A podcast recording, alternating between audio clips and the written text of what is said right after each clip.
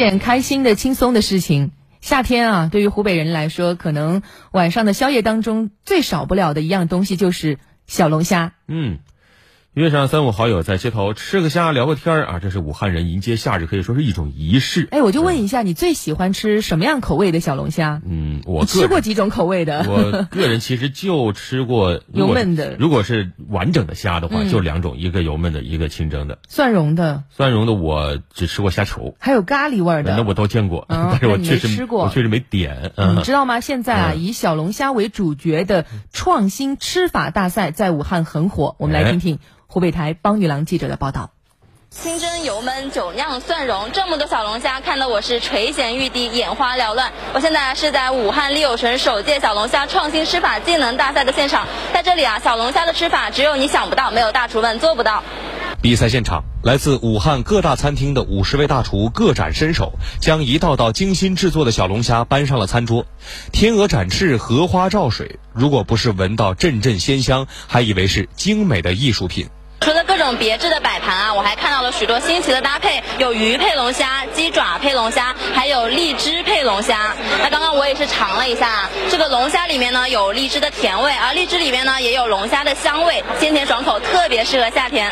麻辣味、芝士味、酸甜味。在与众不同的食材搭配中，小龙虾变换出了多重口味，挑战着食客们的味蕾。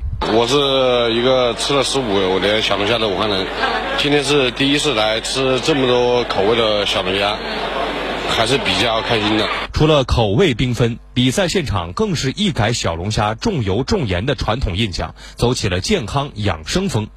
沙棘柠檬百香果虾、羊肚菌酿虾滑、清汤虾肉狮子头，创新做法赋予了小龙虾清新的味觉。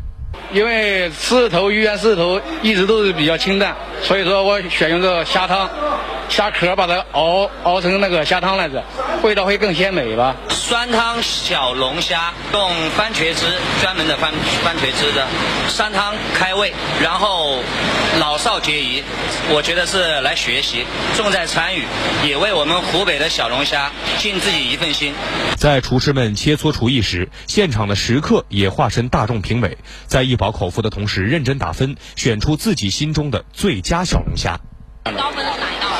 呃，目前打的最高分有几个吧，做的也比较新颖，比较有创意，比如水果味的呀。那个味道的综合性还可以，吃进去那个虾，然后也比较大，然后口感也可以，我觉得可以打个八分左右吧。现场来自餐饮行业的资深专业评委也按照滋味、呈现、创意三个指标，对每道小龙虾进行评判。